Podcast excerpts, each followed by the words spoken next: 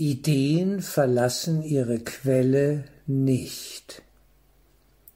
Lektion 132, 10.3 Es gibt keine von deinen Ideen unabhängige Welt, weil Ideen ihre Quelle nicht verlassen und du die Welt in deinem eigenen Geist gedanklich aufrecht erhältst. Schauen wir uns diese spannende Textstelle genauer an. Sie besagt letztlich, dass die ganze Welt, die wir zu sehen glauben, nur in unserem träumenden Geist existiert. Sie hat mit der wahren Schöpfung Gottes nichts zu tun, überhaupt nichts. Denn was für eine Welt sehen wir? Wir sehen eine Welt der Spaltung, was sich ausdrückt in der Formenwelt, den vielen verschiedenen voneinander getrennten Formen, Gestalten, sprich am Ende Körpern. Wir denken und fühlen in Körpern, wir denken und fühlen in Formen, wir können gar nicht anders. Unsere Festplatte, die Traumfestplatte ist genau so aufgebaut und programmiert. Wir sehen auf der scheinbar äußeren Ebene, in der Erfassung über die fünf Sinne, nur das, was wir im eigenen Geist hervorgebracht haben, was wir uns vorgestellt haben, die Bilder, die wir gewählt haben, genährt haben, in Gang gesetzt haben. Dies sind alles Traumprozesse. Es sind geistige Prozesse, definitiv, aber im Traumzustand. Noch einmal der spannende Satz. Es gibt keine von deinen Ideen unabhängige Welt, weil Ideen ihre Quelle nicht verlassen und du die Welt in deinem eigenen Geist gedanklich aufrechterhältst. Es sind Gedankenprozesse, die die Welt am Laufen halten. Im Resonanzfeld haben wir dann Gefühle, die Emotion. Wir sind begeistert, wir haben Ängste, ja, wir steigern uns in etwas emotional hinein. Wir sind gierig, hungrig, begierig, all diese Aspekte. Aber im Kern sind es mentale Prozesse, die emotionale Spiegelungen aufweisen. Und die Emotion lädt das Mentale auch wiederum auf, keine Frage. Jetzt wird hier ausgedrückt, man muss es wörtlich richtig sich auf der Zunge mal zergehen lassen, es gibt keine von deinen Ideen unabhängige Welt. Das heißt im Umkehrschluss, die Welt, die ich zu sehen glaube, habe ich mit meinen Ideen mit meinem Engagement hervorgebracht. Sie hat mit Gott nichts zu tun. Warum ist das so? Weil Ideen ihre Quelle nicht verlassen können. Das können sie nicht. Die Idee, die ich in meinem träumenden Geist ja für wahrnehme, hervorbringe, verstärke, nähere, die kann meinen Geist nicht verlassen. In gewisser Weise ist das eine gute Nachricht. Wir können Gott nicht angreifen, egal welche Ideen wir da verfolgen, weil diese Ideen unseren Geist und damit auch unser Bild von Gott, das wir haben, nicht verlassen können. Unsere Gottesbilder sind eben auch nur Bilder. Es sind Vorstellungen. Es sind mentale geistige Prozesse, die wir genährt haben, von der Wirklichkeit des reinen Geistes weit entfernt. Denn wir träumen, und im Traumzustand halten wir das, was wir träumen, für real, weil wir nicht merken, dass wir träumen. Wir leben hier ja nicht luzid, dass wir durchschauen, dass auch unser äußeres Leben in der Welt eigentlich ein Traum in unserem Geist ist. Das ist den meisten Menschen nicht bewusst, nicht klar. In der Geistesschulung ein Kurs in Wundern wird aber diese Idee aufs Tablett gebracht sozusagen. Wir schauen uns das genauer an. Und die Aussage, es gibt keine Ideen, von deinen Ideen unabhängige Welt heißt, ich habe die Welt gemacht. Ich mache mir die Welt, wie sie mir gefällt. Wir machen es wirklich. Auch aus einer Verzweiflung heraus. Ja, dem zugrunde liegen Verzweiflungsprozesse. Dass wir überhaupt das Bedürfnis nach einer Welt haben, zeigt schon, wie krank die Geschichte ist. Wir flüchten uns regelrecht in Welten, in Weltenträume. Und die digitale Welt zeigt uns das ja wieder. Da flüchten wir vor der äußeren Welt in eine künstlich digitale Welt und wollen darin aufgehen, über einen Avatar, über ein Doppel, das wir von uns schaffen, sozusagen, ja, einen Doppelgänger gehen wir da hinein und erleben Abenteuer, tun Dinge, die wir in der äußeren Welt vielleicht nicht tun würden oder tun können. Aber wir tun sie in unserem Geist, und da erscheinen sie uns als wirklich, scheinen wirklich, wirklich zu sein. Das ist das Verrückte. All das verbucht ein Kurs in Wundern unter der Traumwelt. Es sind Träume.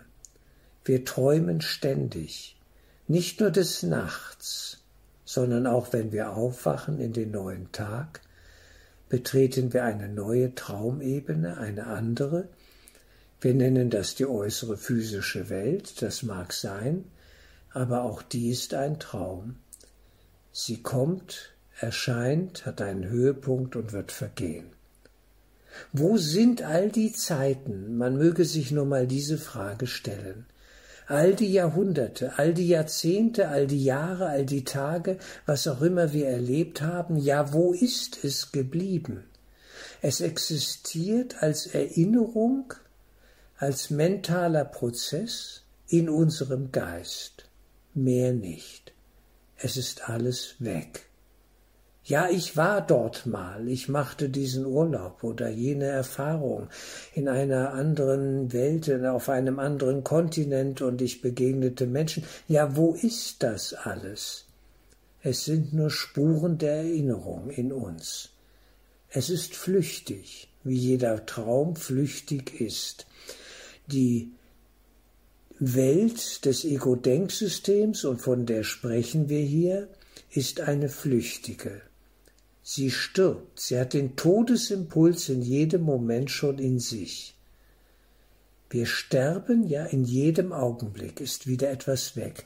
Es ist nichts zu halten, es ist nichts zu fixieren. Es zerrinnt uns alles zwischen unseren Fingern, in unserem Geist. Es ist völlig verrückt. Ideen können ihre Quelle nicht verlassen. Wenn wir die Quelle der gespaltenen äußeren Wirklichkeit sind, und sie ist eine gespaltene, sie beruht auf dualistischen Prozessen. Hoch- und Tiefbau, rechts und links, ein- und ausatmen, ja, Geburt und Tod und so weiter. Es ist immer ein Spannungsfeld da. Es ist binär, dualistisch gespalten alles aufgebaut. Und das entspringt unserem gespaltenen Geist. Und an das glauben wir. Und diese Ideen können diesen Geist, der da träumt, so sagen wir, nicht verlassen. Alles geschieht in unserem Geist. Wir bewegen uns nirgendwo hin. Wir bewegen uns nur innerhalb unseres Geistes scheinbar. Aber es ist keine wirkliche Bewegung. Es sind nur Blubberblasen, Bilder, Traumbilder, die aufsteigen und im nächsten Moment, wenn sie nicht weiter genährt werden, wieder sich auflösen. Weg sind sie. Aber was machen wir? Und es wird hier ganz klar gesagt. Ja, wir erhalten die Welt in unserem Geist gedanklich aufrecht. Ja, weil Ideen ihre Quelle nicht verlassen und du die Welt in deinem eigenen Geist sehr persönlich. Es hat mit uns allen zu tun als der eine träumende Gottessohn. Kollektiv. ja, und du die Welt in deinem eigenen Geist gedanklich aufrechterhältst. Wir glauben an sie, wir erhalten sie ständig aufrecht in uns. Und erleben sie dann. Und das Erlebnis bestätigt wieder, ja, ja, da ist eine Welt, ich bin da rumgegangen, in einem Körper, das weiß ich doch, konnte ich doch fühlen, und es scheint alles wirklich zu sein. Aber wo sind die Tausende oder Milliarden von Wegen, die wir gegangen sind? Wo ist all das? all die Prozesse, all das, was da mal war. Es ist weg. Es ist ein Trugspiel, es ist ein Taschenspielertrick, die Zeit, die als eine Größe sozusagen die Traumwelt hier dominiert und zwischen unseren Fingern zerrinnt. Es ist auch ein Bild für Sterben und Tod. Da bleibt nichts. Und wir können uns den Begriff von Ewigkeit eigentlich gar nicht vorstellen. Ewigkeit ist etwas Non-Duales, etwas rein Geistiges. Ewig, nicht vorstellbar. Die Unendlichkeit, das Höchste, das Absolute, das sind für uns dann irgendwo auch abstrakte Begriffe. Und wir suchen nach Referenzpunkten in unserem Geist, und finden eigentlich keine. Nur Annäherungen vielleicht, ein Gefühl vielleicht. Wir schauen ins Auge der Ewigkeit. Wir suchen etwas, was über unsere enge, verrückte, egomane Welt hinausführt. Ideen, die von einer anderen Ebene kommen, aus einem höheren Bewusstseinsbereich, ja jenseits unseres Bewusstseins sogar liegen, könnten wir sagen. Die Wahrheit, die Wirklichkeit liegt jenseits aller Träume, jenseits, ja, des für uns im Moment Fassbaren. Es geht ums Aufwachen. Wir sind eigentlich in dieser Wirklichkeit, aber wir haben es vergessen. Wir schwimmen darin, aber wir wissen es nicht. Wir fühlen es nicht, den Puls des Ewigen, des reinen Geistes, um den es eigentlich geht, den wir eigentlich suchen. Unsere Ideen sind begrenzt, im Ego-Denksystem allemal, und sie tragen immer den Keim der Gewalt und des Todes in sich. Wir lösen ein Problem und haben drei neue als Nebenwirkung, wie bei jedem guten allopathischen Medikament. Man schluckt es und weiß, Nebenwirkungen inbegriffen. So ist das hier. Heil ist es nicht. Es ist und bleibt gespalten, ambivalent. Und wir suchen den Frieden letztlich in unserem Geist auf einer höheren Ebene.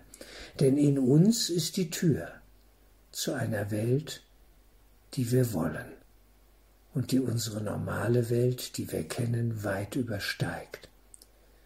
Jenseits dieser Welt ist eine Welt, die ich will, eine der Kursübungen. Wunderschön. Mögen wir die innere Tür finden im Geist und unsere Ideen von einer Welt loslassen, um die wirkliche Welt erfahren zu können. Noch einmal zum Schluss. Es gibt keine von deinen Ideen unabhängige Welt, weil Ideen ihre Quelle nicht verlassen und du die Welt in deinem eigenen Geist gedanklich aufrechterhältst.